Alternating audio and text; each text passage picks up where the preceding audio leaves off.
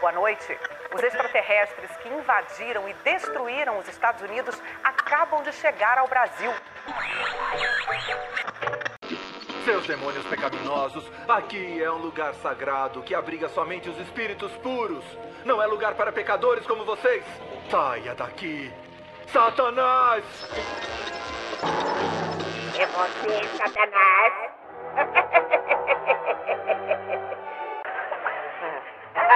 É você, Satanás. Começa agora o Esquadrão UFO Podcast. Um. Ei, bando de Shinigami, aqui é o Esquadrão UFO, eu sou o DCM-01. Estamos aqui com o nosso Batman Dom. E aí, pessoal, salve, salve, estamos de volta. Estamos com o cara do Briga no Parquinho, o Cafa. E aí, gente, tudo bom? Como é que vocês estão? Não vou falar ainda que você faz trap, porque você não quer colocar as músicas, né, vagabundo? Ai, droga. E estamos aqui também com o Ghost. E aí, pessoal, tudo bem? Então, e hoje, um bagulho diferente. O esquadrão é de entrevista. E a gente tá entrev com um convistado aqui, o entrevistado Albano Marx. Olá, tudo bem? Primeira vez no podcast, já aí. Então, tá certo. Primeira vez a gente entrevista também. Como é que Tá tendo um teste mesmo? Tá sendo teste pra todos os lados, tá sendo uma nova experiência, cara. Pra todo mundo, vamos lá então. Vai dar o corte agora? Vou ter um cortezinho? Vou ter um cortezinho e o Pô, DCM. agora tem que ter um corte que vocês falaram, né? Mac, dá o... Eu tô puxando as perguntas aqui. Eu falei, meu, meu, celular, meu celular desligou. Mas então, Albano, diga aí sobre você. Você é o autor, não é? Sim, sim, sou autor. Eu tô relançando o meu primeiro livro, né? Que é Os Primeiros Astronautas. E pra- no início ele foi lançado de forma independente, mas eu tive um bom alcance. Cheguei a vender até alguns aí no- nos Estados Unidos, né? E agora está sendo relançado via editora, pela Crystal Books. E daqui seis meses também vai ser lançado o, o- o outro livro, que é o livro da existência. Caraca, aí, é, é um, novo? É um pessoal de, de alto poderio que a gente chama aqui, tá entendendo? A gente tá melhorando, a gente tá melhorando. Demos sorte de arrumar é, é, entrevistados assim. Ele que deu azar de arrumar entrevistadores como nós. É, tem isso. Mas É, não vai, não vai botando muita fé, não sei não. Bom, eu tô, vou, vou aproveitar aqui que eu tô com as colinhas. É, o, eu queria saber, cara, você podia me falar como surgiu o grupo Quasar e o que que movimentou vocês? Ah, tá. Então, isso aí foi na minha adolescência, né? Eu já tinha interesse por tudo isso e tal. E eu resolvi, na cidade onde eu moro, eu moro em Tatuí, que é, é tida como capital da música, né? Aqui Tatuí? São É Tatuí. Porra, É. cidade linda, velho. Então, é, tem um, a gente tem aqui o maior conservatório né, da, da América Latina, né? E daí vem muita gente de fora pra cá e tal.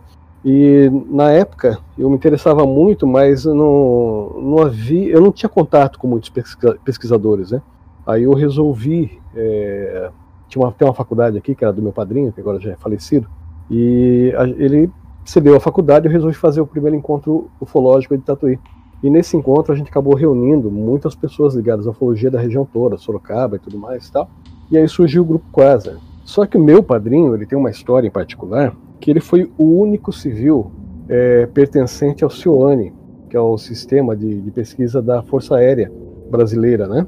Isso em 60 e pouco a 70 e pouco, mais ou menos, foi o primeiro órgão oficial das Forças Armadas, né?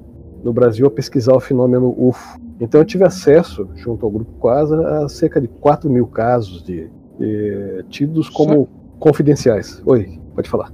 Ah, eu falei, nossa, É muita Ah, tá. coisa. 400 mesmo. mil casos.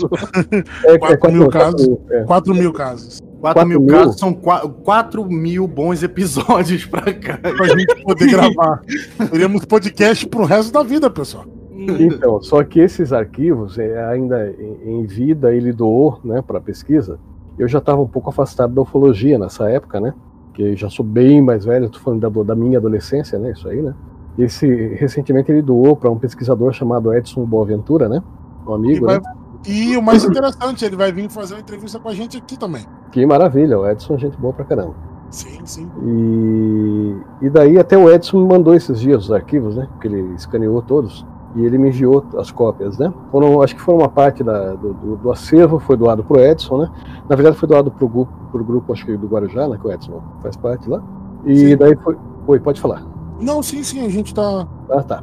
Que eu já ouvi comentar sobre isso. foi doado também para um pesquisador lá do Paraná. Esse pesquisador do Paraná eu ainda não, não sei exatamente quem é. Estou tentando conseguir o contato, até porque eu estou fazendo um livro agora, estou com um projeto, que o Edson também está me ajudando, né? É sobre o meu padrinho, que foi o, que é o Acacil, né? Que foi o único civil realmente pertencente a esse grupo é, oficial da, da, Força, da Força Aérea, né? Ah, uma pergunta para já dentro desse assunto mesmo. Como foi que ele conseguiu entrar para esse grupo? Você sabe? Você tem informação sobre isso? Cara, eu vou, eu vou ter, porque eu tô fazendo um levantamento de tudo isso também. Mas o, o, lance é o seguinte: na verdade, ele conheceu o brigadeiro, né? Um dos brigadeiros que era o responsável pela, pelo grupo, né? E pelo, pelo, pelo Cione, que é um grupo também. E daí, como ele fazia desenhos, né? Ele era desenhista e tudo mais. Ele precisou estar tá fazendo os esboços de alguns casos. E o, esse brigadeiro, acabou convidando ele, né? Acabaram, ele acabou fazendo parte daí do, do, do todo esse tempo. Né? Caramba, interessante pra caramba, né? Porque por conta de uma habilidade que ele tinha, ele conseguiu entrar no para investigar casos que, tipo, provavelmente tem coisas que ele levou com ele, né? Ele já é falecido, né? Ele sim, levou sim. com ele que hoje poderia ser uma bomba para para nós Sim. como imagina as coisas que ele conseguiu escrever e guardar como informação e fora as coisas que ele viu E um não certo escreveu, nível de né? e não escreveu ou ele não tipo ou ele foi Foi proibido mandado não escrever. né, velho? É. Teve muita coisa oculta, velho, que ele viu. Então, não é só pela habilidade, ele tinha bastante influência, né? Ele era um cara que sempre estava envolvido com, com o pessoal, estava tava sempre em Brasília fazendo alguma coisa, o outro resolvendo coisas, né? Da própria faculdade, em questão da educação. Então, ele acabava se relacionando bem, né? Então, ele conheceu várias pessoas bem interessantes, né? Em várias áreas. E o Cione, lógico, acabou fazendo com que ele tivesse contato mais ainda, né, com outras pessoas, né? E quem pode contar melhor, que está mais fresca na mente dele, né? Como eu disse, eu era adolescente, né? é, Quem tá, sabe melhor é o, é o Edson, que teve um contato já no final, para quem, com certeza, quando ele passou os arquivos, ele comentou todos os detalhes, né? Se deve ter passado alguma informação para ele falou assim, ó, eu vou passar isso aqui para você mas você não anota não espera eu ir primeiro para depois você falar Não, na realidade, eu, acredito que não, não tenha nada tão assim chocante. Eu, eu acho que todas as, as pessoas com quem eu tive contato, porque eu conheci também na minha essa vida de, de pesquisador, eu conheci muitas pessoas, muitas mesmo, né? Até pessoas bem conhecidas no meio, então tive contato com vários cientistas e tudo mais. É, eu acredito que ninguém tem uma resposta exata, né? Acho que todo mundo também está meio perdido em relação a várias coisas. É claro que alguns tiveram experiências eh, mais intensas, né? Mas ao mesmo tempo, quanto mais intensa a experiência, muito maiores são as dúvidas também, né? Então, eu acredito que é, vai nesse naipe a coisa, né? E vamos combinar que tem sobre o que o Dom tava falando também, né? que Sobre ter coisas que não são colocadas no papel. Muitas das coisas que aconteceram realmente não são registradas e muitas coisas só se, se perdem, né, cara? Nem tudo é registrado. O cara que vê é, uma parada e fala, não, isso daí, isso daí que eu tô vendo não é isso. Isso que eu tô entendendo interpreta de outra maneira. E o que realmente é aquilo que a gente espera que seja, o que a pessoa imagina em primeiro momento que é, ele só é, vê como normalidade e assume que é outra coisa e é um fato corriqueiro que acontece. saca? Sim, sim, você tem toda razão. E, e mesmo em alguns casos que você pensa, se- é, né? É. Pensa, será que é? Será que é um devaneio, um delírio, né? Porque no próprio havia um questionário da, da aeronáutica, né? Que eles seguiam a risca e lá tinha, né? Tudo, desde do, do, de que tipo de, informa- de informação você se alimenta, né? Se você é um cara que se alimenta de muita ficção científica, você está muito mais propício a ter, sei lá, até criar, se quiser criar mentalmente uma história, né? Você está muito mais propício do que o outro que não tem conhecimento algum. Então eles perguntam desde do, do remédio que você toma, do que você faz, coisas que você ingere, é, conhecimentos que você tem, para saber se naquele momento da, da, da visão você não tá, podia estar de alguma forma sofrendo desse, né, de outras coisas, né? É, é, cara, existem casos fantásticos, existem coisas interessantes, realmente inexplicáveis. Existem casos de pessoas que, que foram contatadas. Tinha, tinha o caso até de um, de um. Ele é conhecido, que é o, que é o, que é o major que pesquisava aí. Ele, a, uma, a neta dele sofria de uma doença bastante rara, isso há muitos, muitos anos, né? É coisa bem antiga. E ele foi contatado, foi pedido lá em Brasília para ir até um lugar meio deserto, que lá ela, ela seria curada. Ele foi, pediram para ficar é, afastado, e nisso apareceu realmente um objeto e, e desceu uma luz sobre ela. Depois ela não apresentou mais nenhum é, sintoma do que ela tinha, né? Então, cara, são casos assim que você vai ficando, pô, será? Será que ocorreu? Como ocorreu? Como explicar isso? Ah, tem desde casos simples, né? Até casos bem complexos. É muito doido nessa área, né? Uhum. Mas É, resposta. O interesse sobre essas coisas que, que hoje em dia você é, é aficionado, essas. A ufologia, você teve experiências, tipo, desde cedo? Ou foi uma coisa que, com o tempo, você foi algo. Você já era aficionado disso desde sempre, por ser você ou alguma coisa que aconteceu, alguma, alguma experiência te trouxe esse. é, como que eu posso dizer? Quando uma coisa muito Esse específica. mundo da ufologia. É, esse mundo de, da ufologia. Então, é, eu acho que é uma coisa minha mesmo. né? Agora, eu nasci num, num- lar assim, já um pouco diferente, apesar de. Mesmo em questão de crenças, né? Eu nasci no meio do- de espíritas e tudo mais, então já tenho uma visão um pouco diferente da própria ideia de, de alma, de vida, né? Uma coisa já bem diferenciada. E, mas também tive contato com todos os outros tipos de religiões e tudo mais. Mas acho que é uma coisa minha mesmo, tá, tá bem inerente, né? Tá, tá- tá em mim mesmo. É, o que eu tive foi sorte de, durante já a adolescência ter conhecido, né? Pessoas voltadas a, a essa área, pessoas com outra visão de mundo, né? Eu, eu, eu mesmo adolescente acabava tendo contato com pessoas mais velhas, né? E o meu livro, na verdade, esse livro, Os Primeiros Astronautas, ele é uma tentativa de homenagear essas pessoas, né? todas, todas, conheço, porque algumas foram deixando esse, esse mundo, né? Foram fizeram a passagem e é uma tentativa de homen- homenagear essas memórias, né? Inclusive esse meu, meu padrinho e todos mais. Quem lê o livro vai achar muito fantástico, assim, no sentido de, não, isso aqui é um absurdo, não existiu isso. Ah. Isso que o cara está contando aqui não ocorreu, né? Quem lê o livro. Bom, é, Normal o- nesse o mundo, né, Povo, o povo que escuta aqui não vai falar isso. Nossas histórias é cada, é cada coisa sem pé nem cabeça. é uma pior que a outra. É, o seu fantástico é de excelente, o nosso fantástico é de inacreditável. E coisas que acontecem. E o mais interessante, né, a gente falando sobre isso, ah, cada uma aqui teve uma experiência diferente com tanto com a ufologia. Eu acho que as mais traumatizantes são as minhas e do DCM. Mas conta a aí, fala não levou- A minha experiência foi com aproximadamente uns 6, 7 anos. Ah, eu estava na, na casa da minha avó, contar bem resumidamente. Estava na casa da minha avó, já eram umas, aproximadamente umas 10 horas da noite. E de repente eu saí e fui encontrado 4 quilômetros da casa dela.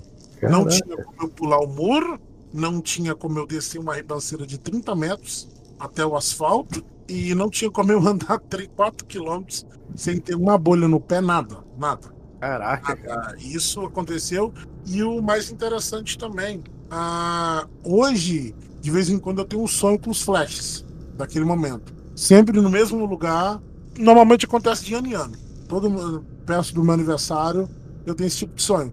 Que é uma cama, é uma, tipo uma cama, né? Uma maca, algumas luzes, eu vejo umas mãos e acordo. Eu nunca passo dessa parte. Cara, E, sempre, e o mais interessante, e sempre eu tenho um zumbido na orelha, no ouvido, desde aquela época. Já fui no médico, não tem nada. Mas você acorda, você acorda de boa, você acorda tranquilo? Não, Nenhuma sempre- dorzinha em nenhum lugar, não? não, não, sempre assustado. Eu sempre acordo. Cafa, Você tosse pra ver se é sente uma pressãozinha lá embaixo? Tem que tossir. Se, se sentir a pressão. E o mais interessante, eu fiz o teste de. Porque sempre escutava um, um zunido na, no ouvido. Aí eu fui fazer o teste de audiometria, porque eu trabalhava ah, na empresa que eu trabalhava, precisava fazer de seis em seis meses e nunca constou nada. É algo que só eu escuto na minha cabeça. Nossa, que horrível. você já tentou hipnose ou algo parecido?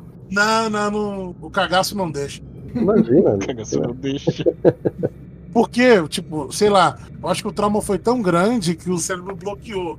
Eu não sei se eu tô preparado para desbloquear o que aconteceu comigo. É foda. Então E- pode ser algo sobrenatural que aconteceu e pode ser algo, sei lá, que a minha mente montou, sei. Porque o problema é que não foi. O, o problema é desse da minha mente, porque eu não lembro desse relato, de flashes desse relato. Quem me contou isso foi o meu tio que me achou. E quando a gente chegou, quando eu cheguei, né, eles me contam, tava todo mundo desesperado, todo mundo tava me procurando. E tipo, o portão trancado, ah, portão era um portão pesado, um de ferro. Não tinha como uma criança abrir o portão. E outra, a chave do quarto, do portão e da porta estava no quarto da minha avó. E minha avó simplesmente falou que eu desapareci. Olha, de duas, uma. Você pode escolher a opção mais acreditável aí a, que você achar. Ou são aliens, ou você é um sonâmbulo muito louco, porque. Mas sonâmbulo, sonâmbulo que vira ninja, né? Atravessa a Isso, parede. É esse, velho? Um sonâmbulo. Cara, um sonâmbulo, vamos lá, mas um sonâmbulo de seis anos que com um portão de mais de 4 metros, eu tô precisando dessas habilidades. Um X-Men precoce, né? É, É só enquanto dorme. Acordado não.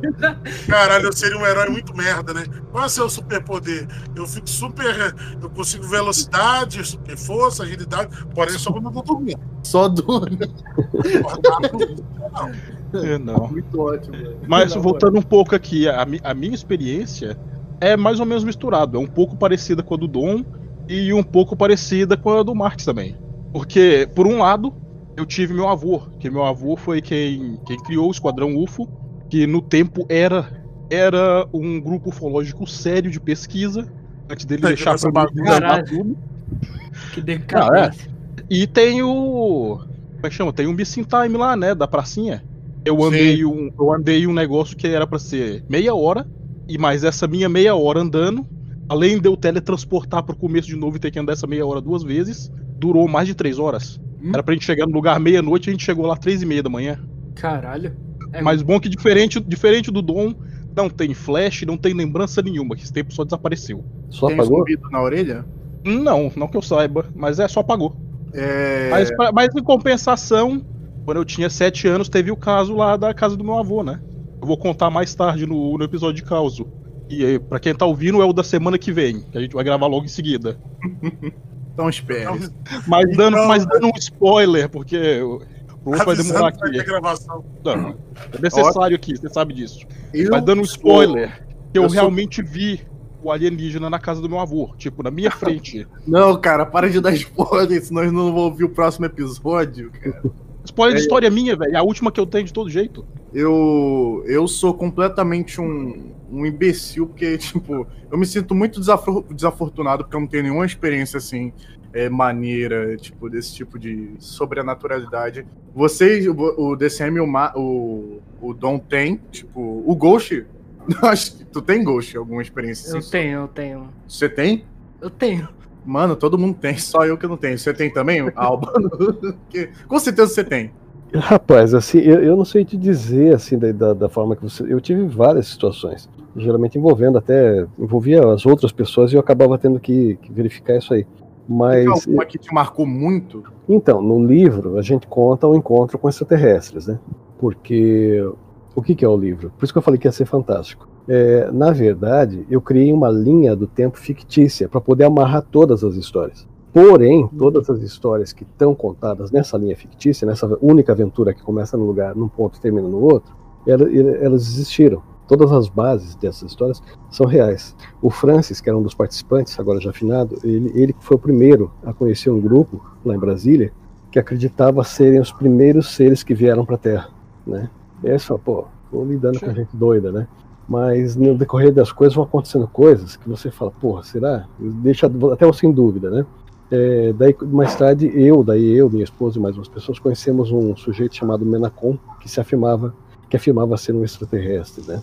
O problema desse cara é que ele veio para cá e começou a ensinar eletromedicina para médicos, que seria a medicina do planeta dele, né? Para médicos. Começou a ensinar acupuntura de terra, como você curar a terra, o, solo com acupuntura igual faziam humanos. E então tem umas histórias muito doidas assim que, que a gente acabou presenciando, além de visões, né? Da gente estar andando e aquela nave parando, pairando sobre a cabeça. Então são coisas assim, mas são muitos casos picados, né? Não tem uma, uma experiência única. assim. Caraca. Isso é. Me deixa muito mais triste isso, porque eu não tenho nenhuma história. Quem sabe tá, tá te esperando, vai, vai ter uma, né? De repente você some e a gente não ouve nem falar se foi.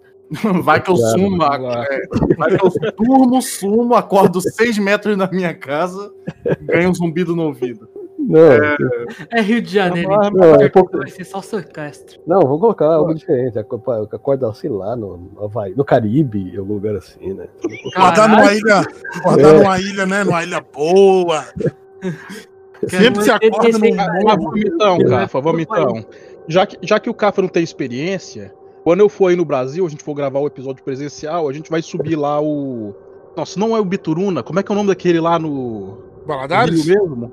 Ah, tá. Não, não, aquele monte lá no Rio, onde o povo pula de paraglider, que tem uma inscrição do lado. Ah, aquele lá é o. É o branco. Da Gaia? Da-.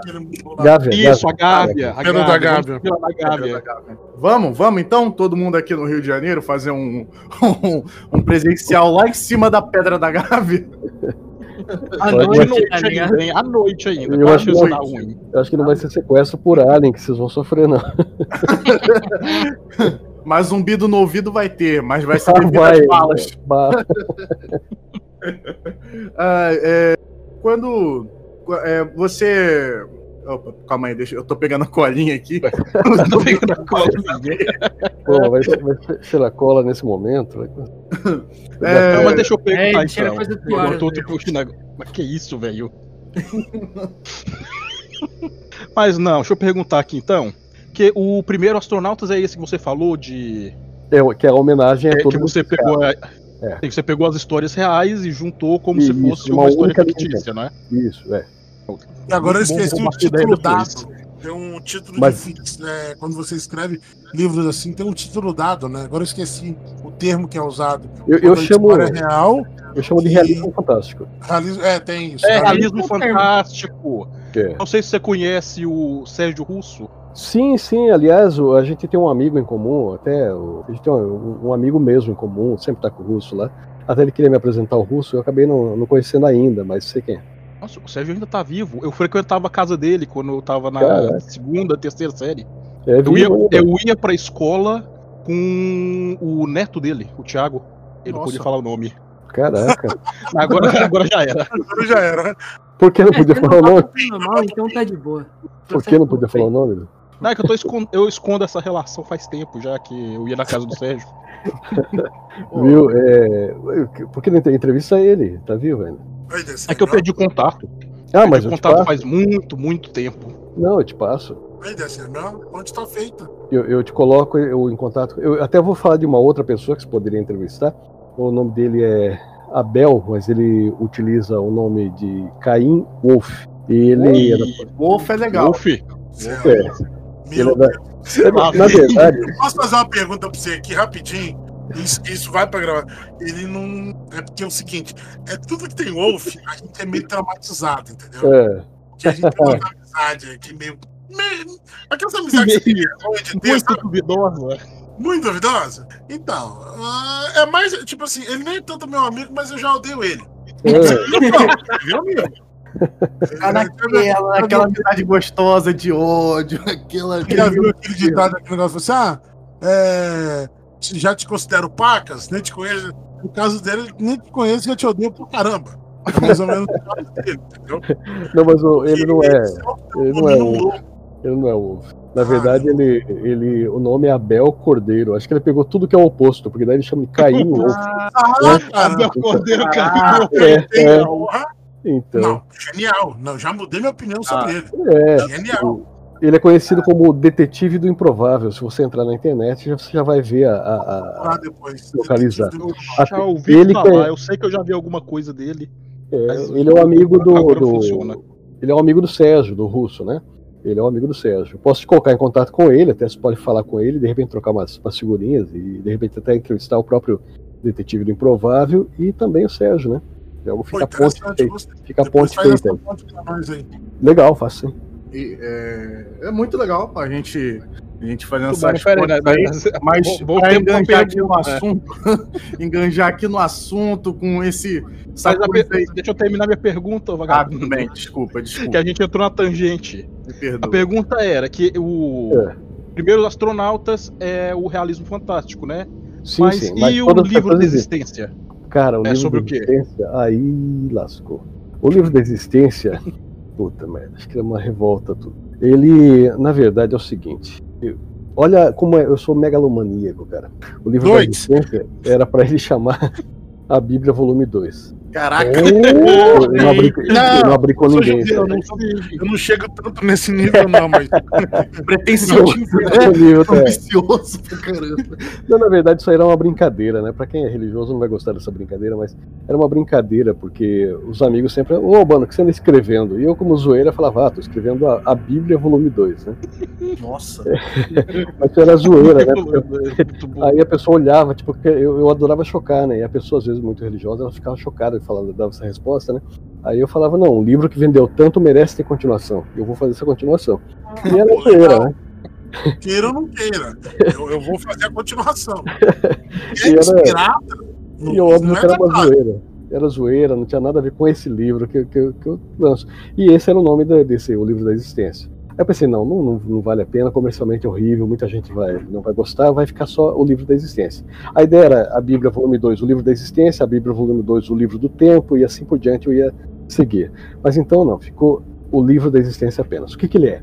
Na realidade eu falo, é uma, é uma tese. Só que como eu não sou cientista, não tenho nenhum é, embasamento técnico pra- colocado lá, é apenas uma suposição, então é, eu chamo de hipótese, né, que é um do- do- dos percursos né, entre tese e tudo mais, eu chamo de hipótese. É uma hipótese da existência, né? É... Bible Tour aqui. É, então, é uma, é uma hipótese. O que, que é a verdade? Eu coloco a seguinte ideia. Imagine Deus, pode chamar de Deus, sei que quem não acredita em Deus pode chamar de fator criador, seja lá o que for.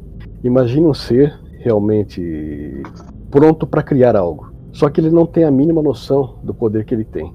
Aí ele começa a fazer teste desse poder. Ele começa a exercitar esse poder de criação, certo? Até que ele vai criando uma coisa, criando outra, criando isso, aquilo tal.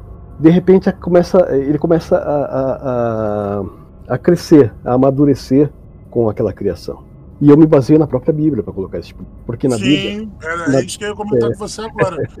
A Bíblia tem muito disso, Isso. do, É, do por teste, né? É, ele fala assim: é, E Deus é, fez os céus e a terra, e viu que isto era bom. Que, peraí, ele não sabia? Né? Ele não tinha noção Justamente. disso? Né? A criação é a própria dele, ele não saber que a criação dele era boa ou não. Exatamente. Então é nesse, nesse naipe que eu vou pegando. E, mas eh, isso aí eu parto, na verdade, de um livro do. do, do caramba, tem o. Tem o outro psicólogo lá, Jung, né? O Jung. É, eu parto de um livro do Jung. O Jung tem um livro chamado Testamento de Jó, se não me engano. Ou é o- Jó sobre o divã, não lembro agora o, nome do livro do Jung. Onde ele pega uma situação de, de Jó e analisa dessa forma. Onde o diabo chega para Deus e fala assim: Ó, mas Jó, seu servo, só te ama porque ele tem tudo. Se você tirar tudo que é dele, é, ele não vai gostar. E Deus, sendo Deus, não precisava participar dessa pataquada toda, né? Ele poderia só falar: ah, sai pra lá, rapaz, não preciso participar desse joguinho. Mas não, Deus topa. Deus arranca tudo do, do cara, né? Só que quando Deus arranca tudo do cara, o cara continua adorando a Deus. E é um choque para Deus, porque Deus também não esperava que ele continuasse adorando. Então eu me baseio naquele episódio do, do Jung, analisado pelo Jung, onde o criador aprende com a criatura, né? Cara, eu, eu, eu, eu aprendi agora. E o mais interessante, e o mais interessante justamente dessa passagem do livro de Jó, por muito tempo, principalmente em, por volta do século XII, eles acreditavam que o livro de Jó era só uma poesia. Olha só. Eles acreditavam que o livro de Jó era uma poesia. né? Porque ah, o livro de Jó ele é mais antigo do que a própria Bíblia, entendeu? Uhum. É, o livro de os documentos comprovados, né? Ele é mais antigo para ter noção do que o Pentateuco. São Caramba. cinco livros escritos. Sim. Interessante. Então, por muito Eu tempo eles acreditaram que Jó era só uma poesia. Não era algo literal que aconteceu com a pessoa. Ali era a superação do homem que, por mais que você não esteja, não per- que você perca tudo, menos que você perca Deus, a sua vida vai continuar, mesmo você na miséria. Então, eles passavam muito dessa e muitas das vezes a igreja usou Jó como base para muitos, ah, muitas pessoas ricas da época, principalmente em torno do século XV e XVI, doar suas riquezas para a igreja. A igreja ficou muito, a igreja ela ficou muito rica no período do século, ela ficou bastante rica entre o século XIII e o século XVII. Foi o Uhum. ápice da, igreja, da riqueza da igreja, porque eles usavam muito o texto de Jó como base e outros textos da Bíblia, como olha, você não precisa de nada para ser feliz. Olha Jó. Jó tinha tudo, doou tudo para Deus, Deus tomou tudo, ele continua acreditando em Deus e Deus deu ele em dobro. Aí você dá aquela distorcida que só religioso sabe fazer. Uhum. Eu sou filho de um, então eu sei do que eu tô falando. dá aquela distorcida fácil e fala: olha, Você é rico, que então. é seu, doa tudo que é seu e pode ter certeza que Deus vai te dar em dobro. Então esse negócio do Deus te dar em dobro é muito mais antigo do que as pessoas imaginam. Era a, uni- a uni- a universal da época, né? Isso. Fizeram o curso. Então, daí o, o livro ele segue nessa linha do, do- de, de acreditar que Deus testou, testou e ele começou a aprender com a criatura, né? Só que chegou num ponto da criação onde ele não recebia mais o feedback da criação, não estava crescendo mais. Qual a solução para Deus? Aí, aí- só que cada coisa eu vou me baseando numa ideia. Por exemplo, é, Einstein falava que se você conhece um mecanismo, ah, não falava dessa forma, fala de forma bem grotesca, é que se você tem conhecimento de um mecanismo, você é capaz de prever as ações daquele mecanismo. Porque Einstein era um cara que ele dizia desde criança que um dia ele conheceria quais são os planos de Deus, né, a forma de Deus Sim. trabalhar, né? Ele tinha essa, essa ideia. Então, se você conhece um mecanismo, você sabe aquela a a- começa a prever as ações daquele mecanismo. Então, dá para entender porque a ideia de que Deus prevê é, o futuro, ele sabe que vai ocorrer, né? Ou seja, né, ele- No caso, a onipotência, né? Exatamente, a onipresença e a onipotência, né? Ele, porque ele domina esse mecanismo. Então o que acontece? Ele chegou num ponto ele não recebia o feedback. Aí o que, que ele parou para pensar? Essa é a minha a tese lá, tá, né? A minha hipótese, né? Ele falou assim, porra, vou entrar na, na criação. Eu vou me é, é, é, pulverizar, vou me virar trocentas mil partículas aqui e vou en- entrar em toda a minha criação. Porque só sentindo dentro da, de, em outro limite, né, em vários planos, eu consigo saber o que está ocorrendo e, e perceber mais, porque eu já não estou conseguindo receber esse feedback. Aí ele se pulveriza e entra na, na, na criação. Como se fosse uma. é, antigamente tinha uns terminais burros né, de computadores, né, que eram aqueles só de. E havia uma central, né? Que guardava tudo. Né? Mais ou menos isso. O Deus continua. Cara, tem, entrega a idade. tem, uma, tem uma referência disso, mas é uma referência tão fodida. Então, mas É a isso mesma é uma- referência. Não, não. é A mesma referência que eu tenho de multiverso. É o jeito mais fácil de explicar isso. Sim, sim, isso. É isso. Ultraman. Ultraman, Ultraman, Ultraman de. Entregou mais. né? Não, Ele- não, Ele porque coloca olha o só. Ultraman em tudo. Eu não coloco Ultraman em tudo, não, velho. Eu Não, o a Getter gente só tá falando de. em tudo. A gente só tá falando de Bíblia. E só falou, botou Ultraman Bíblia. Cara, É, mas cara. cara, tem tudo a ver. Ultraman na Tá Bíblia. O deus, o deus dos Ultraman vem pra É. Terra. A Terra vai ser o epicentro do negócio, vai destruir o universo. É. E ele se destrói junto com o universo, se mistura com as partículas e reconstrói o universo sendo ele mesmo. Interessante. Cara, Ou seja, o, o Deus criou o universo com o próprio corpo. Mas nada foi destruído. É, Tem essa diferença. cara, não, ah, mano, é a- não. a, criação, Aí- não a Aí, se você parar pra pensar, se você parar pra pensar, a gente vai entrar aí pra um, um setor que a gente nem manja, que é essa parte científica, mas se você parar pra analisar ah, que, alguns papers, alguns cientistas acreditam que o nosso universo, esse não é o primeiro universo a ser criado. Exatamente. O universo já se destruiu já criou novamente, porque ah, tem algumas nebulosas tem algumas galáxias que tipo, são mais antigas do que o próprio universo. Mas peraí, como uma coisa pode ser mais antiga do que o próprio universo? Tá Entendeu? vendo? Então tem vocês não coisas, acreditam, mas é exatamente disso que o Ultraman Tem- fala. Tem coisas que a ciência ainda está tentando engatear. Por exemplo, algum- uma tese que eu vejo muita gente ah, proteger, né? Acredita nisso, eu também acredito. Ah, o ser humano ele não inventa nada, ele só descobre. Vamos só voltar. descobre. Vamos voltar pra esse vamos. assunto. Não, mas é uma. su- É, é, tem tudo a ver com esse vai assunto. viajar agora muito, hein? Não, vamos não. Calma, gente. Calma, vocês estão muito agressivos. Senta que lá vem história. O que, que seria? Por exemplo, eu uso muito isso com a matemática. O ser humano não inventou a matemática. O ser humano Não, só mas a matemática ela. faz sentido. Sim, o ser humano só descobriu a matemática. Ele não inventou, entendeu? A matemática tá aí. Então tem coisas que a gente só vai descobrir, a gente nunca vai inventar, entendeu? A gente só não descobriu o cálculo correto, por exemplo. Ah, o maior sonho da ciência é viajar na velocidade perto da velocidade da luz. Se viaja na velocidade da luz, para tudo, segundo a teoria de Einstein. Então seria o quê? Eles estão procurando um cálculo para chegar perto disso. Mas esse cálculo existe. Só, só não descobriram ainda. nisso eu acho ok. De tudo se copia, nada se, se inventa. Nisso. Agora eu acho que, sei lá, por exemplo, cara, tem coisas que. Entendeu? Se alguém não tivesse botado a mão ali, não existiria, porque não teria aquilo até então. Não sei se você consegue me entender, cara. É Eu- eu- muito eu- complexo. Eu, fa eu falo coisas assim nesse, nesse livro da, da existência. Eu falo até sobre o lance de que eh, nós criamos, né? Mas Deus cria, né? Ele cria, quer pegar do, do nada, né? É pegar algo que não existe e tal. E a gente só junta essas algo que existe para gerar algo novo a partir do que do pré-existente. né? Eh, mas eh, eh, eh, desculpa, a última coisa que você falou agora, como que foi mesmo? Foi isso que puxou o pensamento? Eh, Justamente sobre a questão do, da descoberta. O ser humano só vai simplesmente descobrir aquilo. Ele não Isso. vai inventar, ele só vai descobrir. Então, eu, eu tenho né, nessa teoria que eu coloco no livro, eu tenho a ideia de que a gente só replica aquilo que a gente já viu em algum momento. Um amigo meu que falava, o Francis falava, não se tira um, um abacaxi de uma gaveta vazia, né? Então eu acho que, na verdade, é como se a gente tentasse replicar Deus. Aliás, eu penso que a internet, por exemplo, é uma tentativa nossa de, de replicagem dessa, de tudo que a gente já viu. Aí, ó, ó o basilisco vindo. O basilisco vindo. da, da onipresença, sabe? Então eu, eu acho que a gente vai replicando essas coisas que a gente já viu. Assim como tem, tem um filme, acho que é aquele filme espírita lá, como que é? É, Qual que é aquele da, da Nosso lar, nosso lar. Nosso lar, que eles comentam lá que os engenheiros estão trabalhando numa nova construção lá para renascer aqui e aplicar aquela te- tecnologia aqui. Então, é mais ou menos essa, dessa ideia. Eu acho que a gente só replica aqui o que a gente já viu em algum lugar, né? A gente, como se a gente né, pegasse as nossas memórias e, e aplicasse aqui. Então, eu acredito dessa forma, dentro disso que ele falou aí, né? Que a gente não cria, tem coisas que aparecem de forma.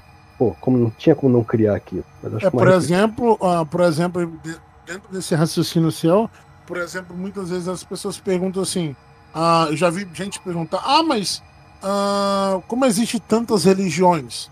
Gente, a base da religião continua sendo a mesma. Todas as religiões têm uma- a mesma base.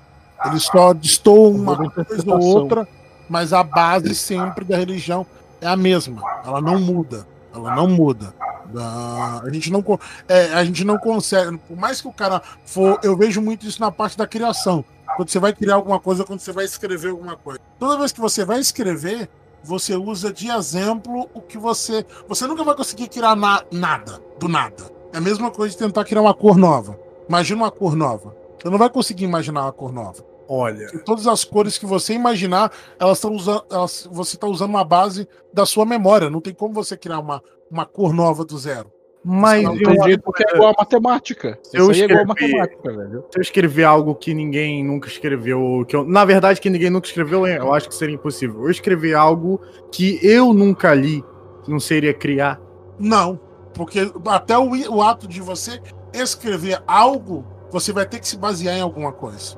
Hum, Não tem como você não basear em alguma coisa. eu Nem não acredito. assim, Eu não acredito em 100%. Acredito, assim, acredito um pouco, mas eu não acredito 100%. Eu acredito que sim, existem atos de, de criação em momentos distintos do mundo que naquele momento aquela coisa começa a existir, aí sim serve para base para outras coisas e daí tem uma outra criação e assim por diante. Por exemplo, o, o cara que é considerado o inventor dos instrumentos né, musicais, que é Tibal Caim, é, é a mesma coisa. Quando você. ah, Isso aí é um pouquinho mais complicado você entender. Ah, quem inventou?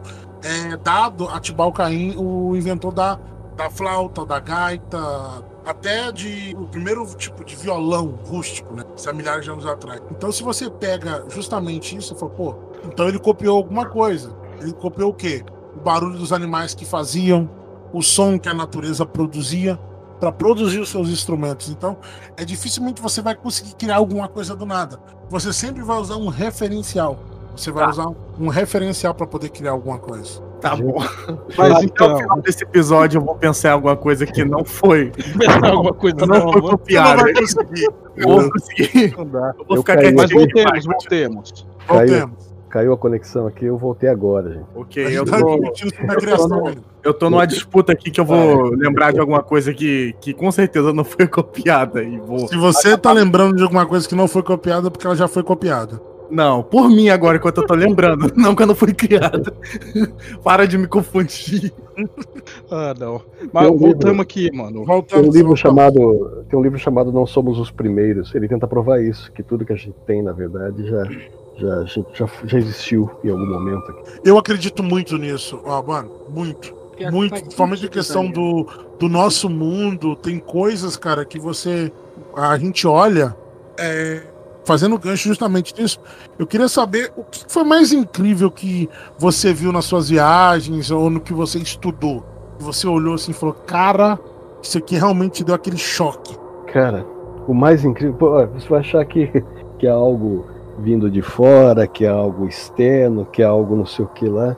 Mas falar a verdade, até hoje, parando pra pensar, vou ser meio filosófico agora, foram as pessoas. Caraca. Foram as pessoas. Eu conheci pessoas geniais, cara. Eu conheci pessoas incríveis, pessoas que eu não tenho como descrever elas pra você. Pessoas fora do seu tempo. Eu conheci pessoas. É, e, é isso que eu tento colocar lá. Eu tento até, até eu sou professor, né? E até para os meus alunos, quando eu encontro uma sala mais mais nova, eu comento, eu sempre replico falas desses amigos, né? Eu tenho um amigo que ele, ele vivia falando assim, né? Ele falava assim, se eu, e eu coloco isso no livro também, livro da existência. Se eu apontar para você, e olha que, porque na sala de aula você acaba encontrando muito aluno, adolescente pensa muito, tem depressão, pensa em suicídio, pensa em um monte de coisa, pensa em um monte de baboseira, né? Os hormônios trabalhando, né? E eu comento exatamente a fala dele. Se eu apontasse para você, nesse momento, uma lente ultra, mega, master, blaster, hiper, super, upper, né?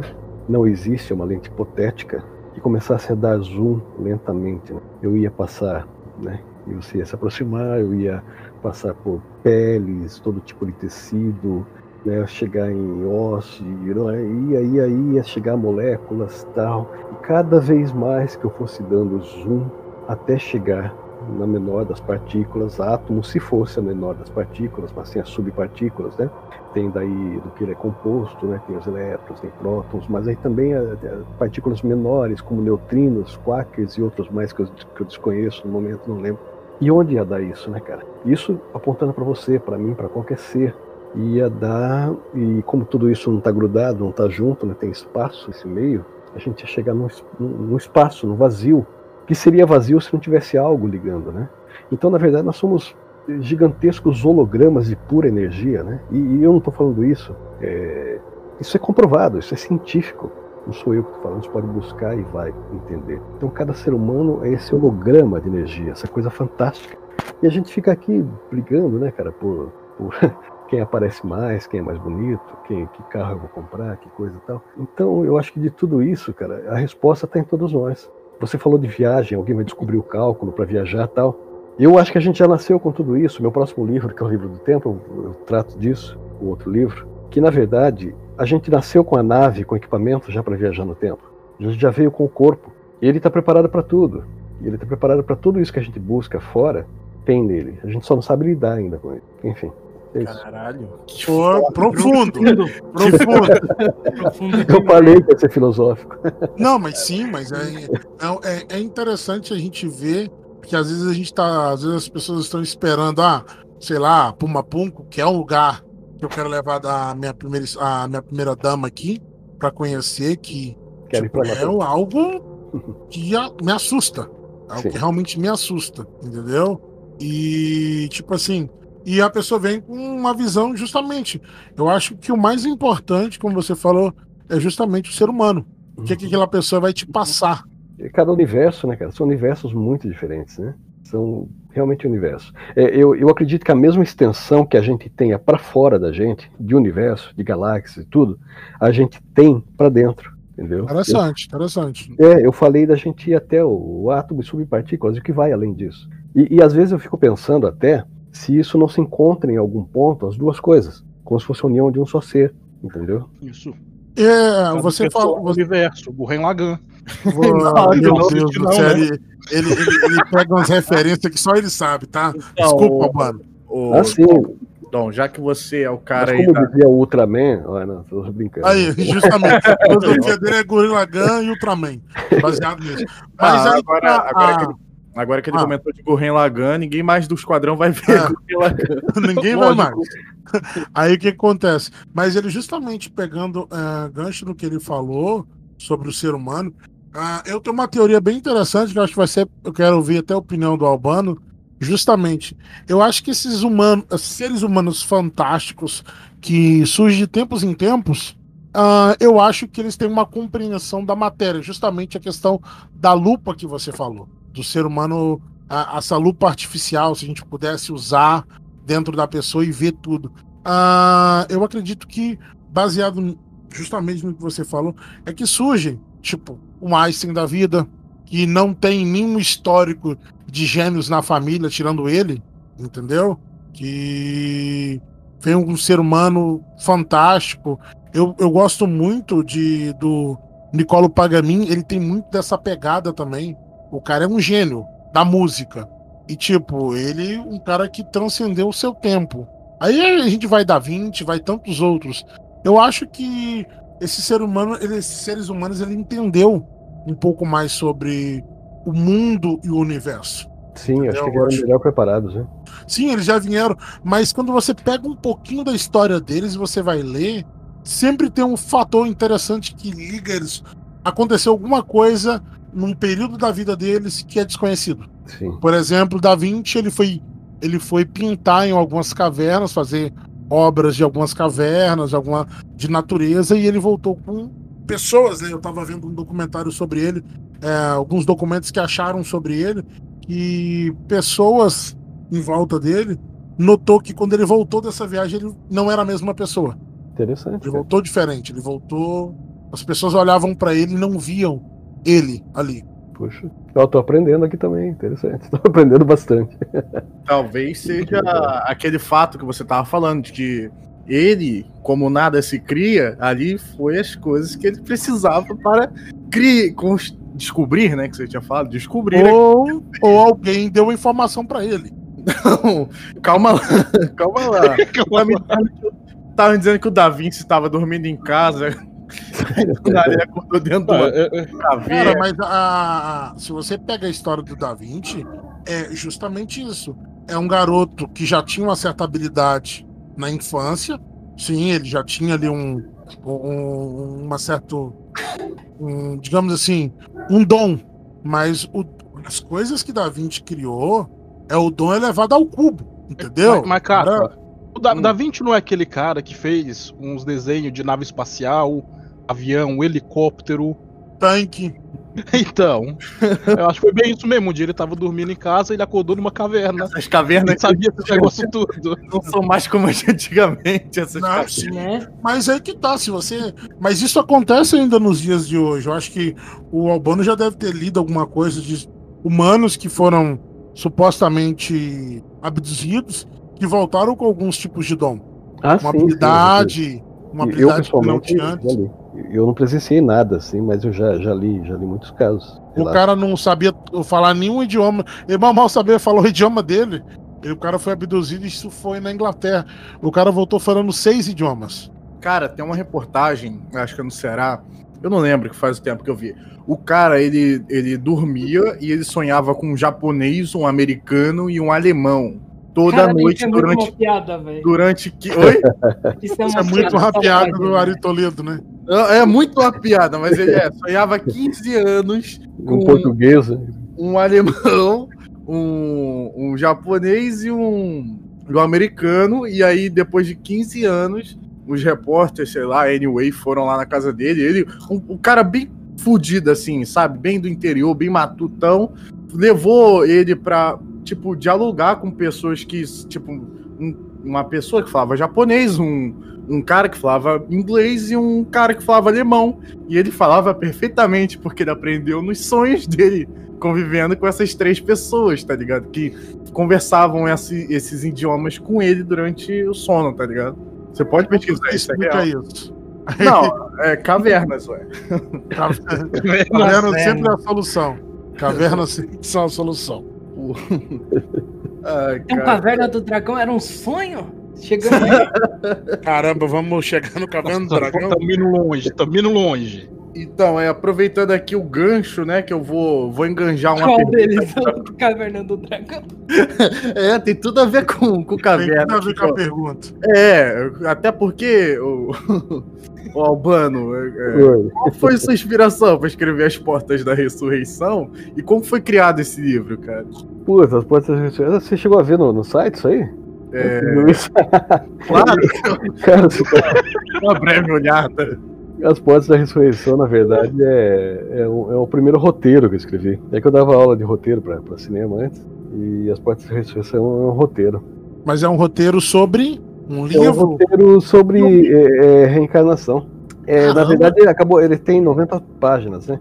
Que em filme seria uma hora e meia, né? Cada, cada página. filme bom, filme bom. Cada página seria um minuto de filmagem. Né? E no caso, ele ele ainda está no formato roteiro. Acho que a minha esposa tá, tá, tá transformando ele em algo mais romanceado, né?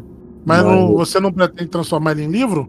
Então ela tá, tá trabalhando com, com isso, eu deixei que ela, ela se interessou em fazer isso. Eu falei, é, pode ir, sem problema, né? Como é um roteiro.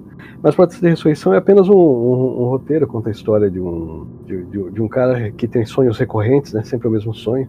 Até que ele vai descobrir que, na verdade, aqueles sonhos não, não, é, não são só sonhos. Ele tá lembrando, tá, tá, tá tendo memórias do passado, né? Nossa, cara, realmente É. fez sentido com o que eu tava falando. Então, Eu tô surpreso. Pode continuar. A gente coisa. também, capa. A gente. A gente, tá- a gente fica surpreso quando você fala alguma coisa que presta, cara. É porque eu- hoje, hoje mais cedo eu fui numa caverna. Aham. ou, ou não é copiou, não copiou as minhas perguntas, não foi isso, não. É só i- não, é, é isso, é só um, um filme. Tem mocinho, tem vilão, aquela coisa toda, tem toda uma trama. E no final, sempre o, né, aquela coisa hollywoodiana mais, né, mais clássica, onde o mocinho sempre vence e tal. É apenas um roteiro, né? Um roteiro bem comercial. Tatinha, eu vou te dar uma dica aí, ó. Pega É. essa dica aí. Transforma ele em Akami ga Kill. Vai vender bastante. Caralho, como assim?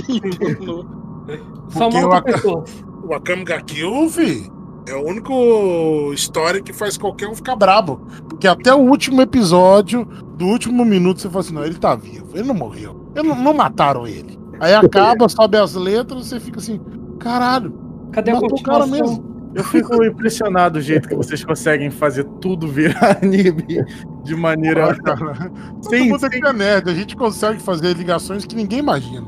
Não, eu fiquei, fiquei surpreso, porque eu tava falando um negócio sobre um cara lá do Ceará que aprendeu a falar idiomas por causa de sonho. E realmente teve toda a vez. Então, já que vocês não estão enganjando Não. tanto assim. Não, não, não. Tá dando a hora, mano. Temos que terminar aqui. Posso falar um negócio em cima Então, disso? que você falou do sonho? Pode, Pode. Vai? O, o É. meu amigo, o meu amigo Francis, que aliás eu acho que era um gênio também, ele faleceu, mas é, um pouco antes do, até do falecimento ele estava conseguindo chegar e ele estava testando sonhos lúcidos. Você falou de aprender com Oh, isso é muito bom. E ele estava conseguindo já, porque ele, ele vivia me falando assim, ele falava, ele falava, Albano, qual a diferença entre é, a realidade e, e o sonho? Qual é a realidade? É aqui ou é lá? Né? Ou aqui a gente está sonhando ou, ou- ou tal. Então ele falou, a diferença são os sentidos, só os sentidos. Você sabe que, você, que aqui é a realidade por, ca- por causa dos sentidos, né? Então ele começou a tentar transportar os sentidos para o sonho. E ele estava conseguindo já é, sentir os grãos da, de, de areia do, da praia, sabe? Tava conseguindo sentir já no sonho quando a água bate no teu pé e você sente aquele geladinho da, da água. Ele estava começando a transportar os sentidos. Ele não conseguiu levar avante, né? Ele faleceu antes, mas ele estava no naipe de sonhos lúcidos bem interessantes. Eu não faço ideia do que é isso, não faço ideia. Mas... Ah, você falando aí, eu acho que a gente tava conversando na DCM sobre a questão de sonhos lúcidos um tempo atrás. Que, tipo assim, pra mim, eu tava falando DCM, como eu faço pra ter, mas é, é bem curtinho. Ah, digamos assim, tem um pouco, tipo, pra mim ter um sonho lúcido é até ridículo. Porque o cara que cria isso aí, ele, ele cria mecanismos que só funcionam com ele. Por exemplo, eu tenho sonhos lúcidos, eu preciso comer muito tarde, me alimentar muito tarde alimentando muito tarde e deitar, entendeu? Mas são frações. Ah, Os sonhos lúcidos acontecem comigo justamente ali em torno de 5 e meia, que eu levanto às 6, 5 e meia, 5 e 40, dura bem pouquinho. E logo depois eu já acordo já e também zero sono. Mas são assim, dá, eu começo a ter percepções, que é o quê? Ah, ter noção que, tipo, o que tá acontecendo aqui não é real. Primeiro baque. Você fala, não, o que tá acontecendo aqui não é real. Aí você come... E o engraçado é que quando você percebe dentro do sonho que ele não é real, ele começa a desmontar. Tudo começa a cair dentro do sonho. É Aí como você tem que aprender a controlar, né? É, justamente, parece que o cérebro da gente. o negócio. Justamente parece que o cérebro da gente manda alguma informação que isso aqui é tudo fruto da sua imaginação, nada aqui é real. E o formato do cérebro mandar esse, essa informação é tudo desmontando. E é, deve ter algum mecanismo que bloqueie, né? Deve ter algum mecanismo que, que Ah, eu que acredito que. Não, tem, É. tem um mecanismo que bloqueia, mas aí é o, o bagulho do sonho lúcido é você aprender a hackear isso, a passar o mecanismo e você É. controlar o sonho do jeito que você quiser. Legal. Eu Eu vou direto eu no absurdo. Eu, eu, quando, na hora de dormir, eu começo a pensar em alguma coisa absurda quando, você quando eu tô dentro do sonho. Aí acontece a coisa absurda, eu falo, não, isso não é verdade, eu tô sonhando. Eu já pego o controle. A última vez que foi que, isso aconteceu, eu, eu tava sonhando um sonho bem realista, que eu tava indo pra, indo pra escola, normal, tudo normal. De repente passou o Majin Buu e o Goku Super Saiyajin voando na minha frente. eu falei, não, eu vou voar atrás deles. Mas um dia normal em Curitiba. Cara do céu. Cara, é, esses sonhos que o Dom tava falando, geralmente eles aconteceram depois do de você ter ouvido zumbindo ou antes. Não, não, mas esse negócio do sonho foi um algo, né?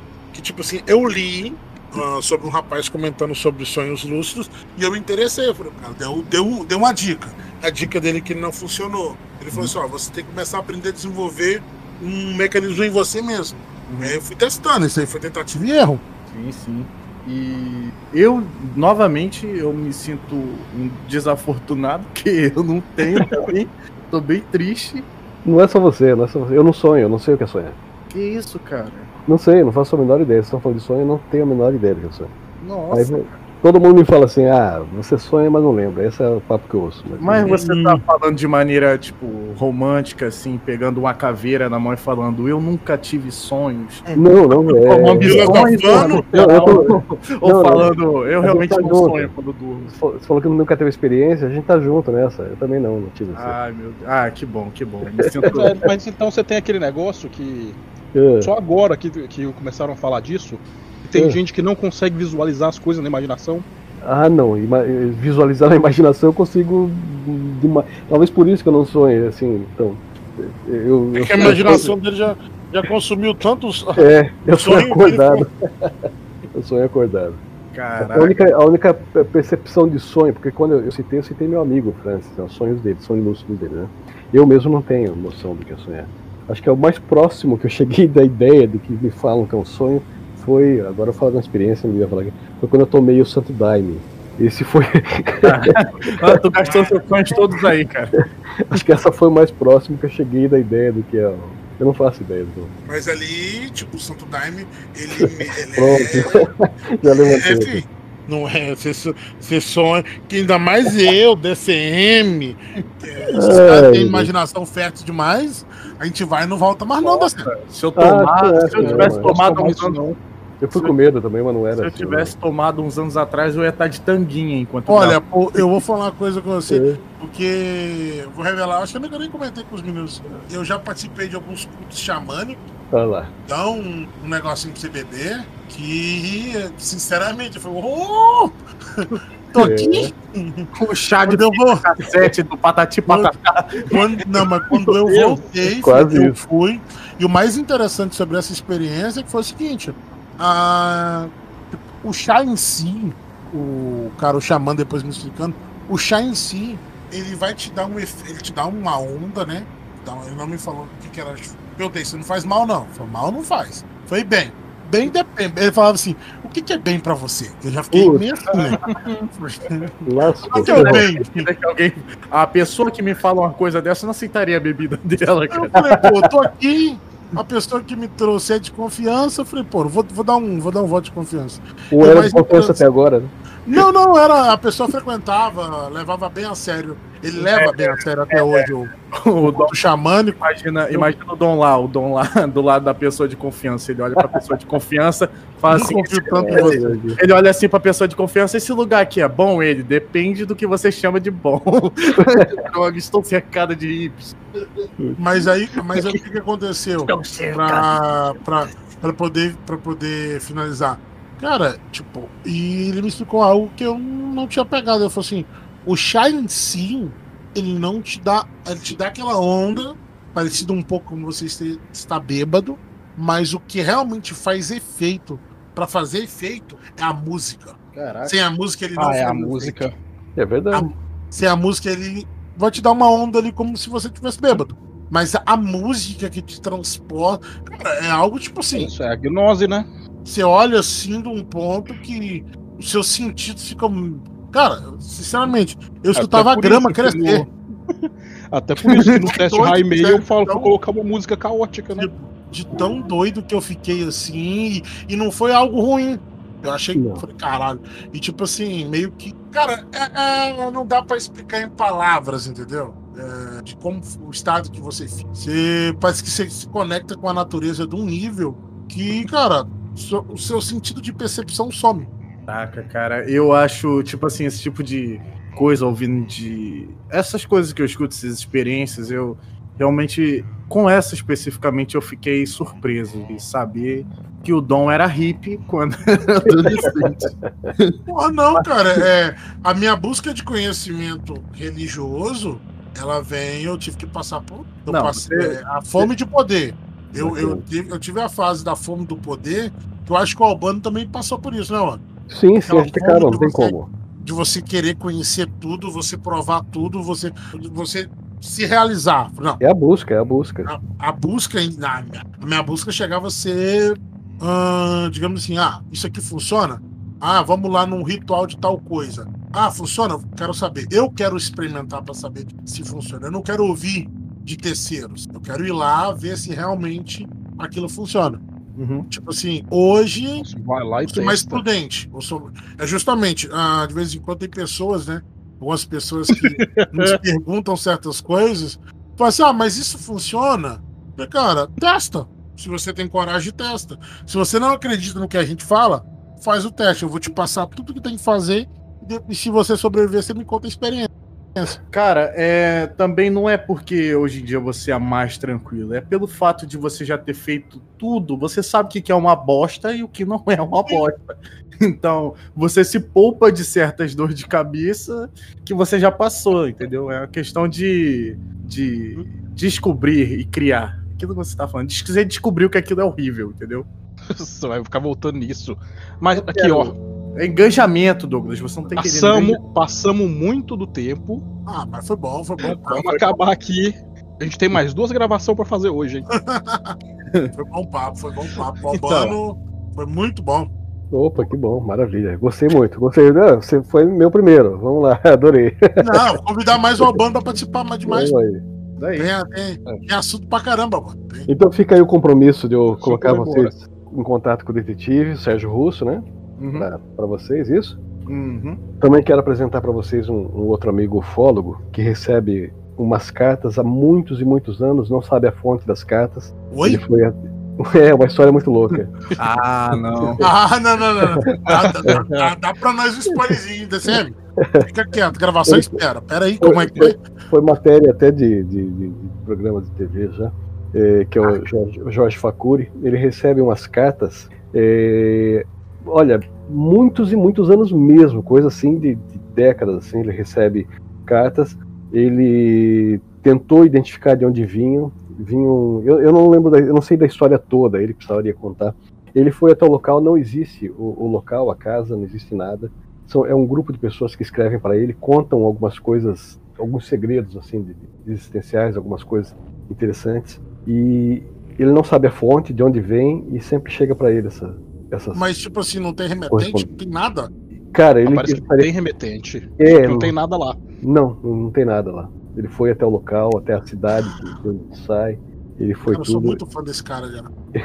Mas É a muito- carta tem alguma coisa relacionada a Tudo, tudo, tudo, relacionado a tudo. A, a UFOs, a existência, a seres, a coisas. É, é muito louco a história. Eu não, não consegui ainda parar com o Jorge para ele me contar toda a situação, mas quem sabe vocês numa entrevista aí conseguem Pô, mas se a entrevista estiver vindo, o convite já tá feito pra você. Pra participar Beleza, do dia da então. entrevista pra fazer as perguntas, né? Tirar curiosidades também.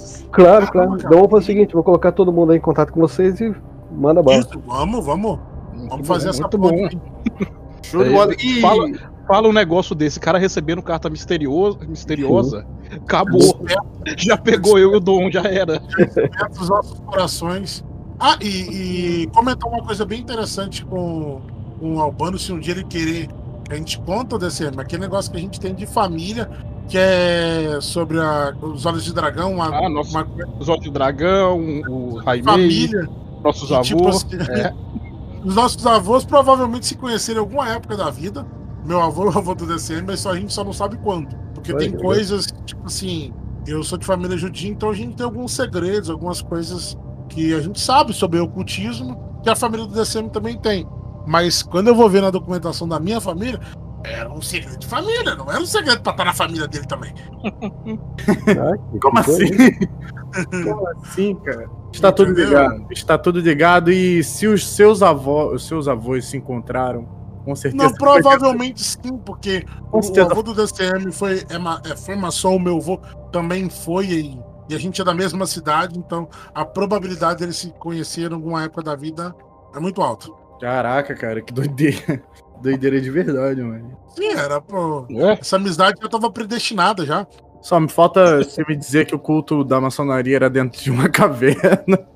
Não, não, não, não. Maçonaria era no tempo. Eles eram mais limpinhos, eram dentro de um templo. Ah, então tudo bem, então tudo bem, então tudo bem. Ah, ficou muito boa essa gravação, cara. Queria agradecer aí o Albano, não foi convite meu, mas eu já tomando partido aqui, queria agradecer muito pela participação, cara. Obrigado. Eu, eu que agradeço, gente. Eu que Queria agradeço. dar, deixar um tchau aí pro pessoal de Esquadrão, falar que eu vou voltar a participar com frequência aqui. Ah, por isso, tem que avisar o pessoal, né? É, eu voltei. última vez. Já bateu o quê? Dois anos? E agora, obrigado aí todo mundo, obrigado a todo mundo que escutou. Eu deixo a palavra com o DCM01. Não, porra, eu tenho que ser o último, velho. Eu sou o host. Deixa a palavra para o Dom. Deixa a palavra para Ah, vi, ele tá destrenado. Desculpa, Albano, ele tá destrenado. Tá Posso destrenado. falar só, só uma coisinha antes de. de- Até de duas. acabar? Não, só vou falar o seguinte, gente. Ó, dia 6 de, de abril, tá? É o, é, o, é o lançamento da segunda edição de Os Primeiros Astronautas pela editora Crystal Books. Opa, vamos, ok? vamos Crystal Books. divulgar isso Isso aí. era o que eu ia perguntar, mas então. Vai sair pela Crystal Books. é, onde, vai, onde vão poder encontrar esse livro? Olha, vai, Amazon, livrarias. ele vai estar vai tá na Amazon também, mas vai estar em livrarias como. Putz, agora fugiram, não, mas em grandes livrarias, realmente, no, em São Paulo, Rio de Janeiro, em grandes centros vai, vai ter. Porto na- Alegre? Será? Provavelmente, até porque a minha. Alegre, eu vou tentar ir lá comprar o meu. Até porque a, a minha editora, a minha agente, é, tá, tá lá no sul mesmo, né? Lá de Porto Alegre. cre- Ah, né, ó, maravilha. A Heloísa Cruz. Então, é. Qualquer coisa e a é gente vai isso. ver até uns livros aqui, fazer um sorteio de alguns livros aqui pros ouvintes. Já que a gente Legal. nunca dá nada pros nossos ouvintes, vamos, vamos, arrumar uns livros pra gente fazer um sorteio pra eles. Sim, sim, muito legal, bacana, isso vai ser legal. É, então é isso, dia 6 de abril, pela Crystal Books. É, vai ficar um mês como pré-lançamento no site e logo depois já vai para essas livrarias todas aí, beleza? Exato. Cara, tenho que agradecer muito você pela paciência, né? Porque lidar com esse, esse povo sem cultura aqui do grupo é meio complicado. entendeu? Foi muito bom. O convite está estendido para você. Sempre quiser aparecer é de casa. Já virou de casa já. Sempre Que quiser aparecer, avisa pra gente para participar de um episódio com a gente, conversar com a gente, a gente vai estar sempre à disposição. Passa a Maravilha. palavra pro nosso querido Ghost. Ghost, ele foi contra o Lara. virou Ghost? Virou um Virou um Ghost. Laros. Então eu passo pro mestre aí, o DCM. Pra eu, tenho que agradecer muito ao Albano por ter vindo aqui. Porra, foi um dos melhores episódios até hoje. Bem que a gente viajou demais. é isso. É, porra, a gente sempre faz isso mesmo. Não, mas agradecer e deixar pros ouvintes. v- Vamos tentar, continuaremos tentando soltar episódio toda semana. Eu sei que a gente já perdeu duas, mas foi vadiagem minha mesmo. O Poxa, ele é E- sincero. Não, é, eu tenho que falar, foi, de, foi vadiagem mesmo. Eu tive tempo de editar o episódio, mas eu olhei assim e falei. Olhei assim pro computador, olhei pro videogame, saiu o update lá no joguinho e eu fui jogar. Mas compensação, esse aqui vai sair daqui a duas horas e meia. Menos isso. Ô, louco. Esse, e- esse é o poder do DCM. Não vai, a gente sabe que não vai, até porque a gente vai gravar outro agora mesmo. Ah, é, tem isso. Ah, uma hora e meia depois que a gente terminar de gravar. Valeu. Não, porque depois desse vai ter outro. Tem outra gravação ainda. Então não Mas sai mais. né? Estragaram meu adeus. Mas de todo jeito, vão ouvir também Briga no Parquinho. Que se o Voltou. Café editar, deve ter saído mais um. Sai isso, War- o episódio War Name aí que tá maravilhoso. É, Ah, sair. né, capa? É, e Albano também tá, tá completamente, não sei se, se faz muito. é, sei lá, faz. Sabe, mas você tá completamente convidado aí pro, pro Briga no Parquinho também. Se você se interessar, vai lá escutar todo mundo aí testando também. Queria, queria lá fazer esse jabá também. Tá convidadíssimo se quiser aparecer lá, falar umas, umas coisas descontraídas, porque é um pouquinho diferenciado. Beleza. Lá, lá é pra gente dar risada, Alma, né? Se você Maravilha. Assistiu tá- algum anime na sua infância, se Aham. você viu alguma coisa, um desenho que te marcou lá. Lá, o nosso, nós temos dois objetivos lá. Falar sobre nostalgia, né? Das coisas que a gente viveu. E Hum. falar mal de Naruto. É as duas coisas que a gente faz.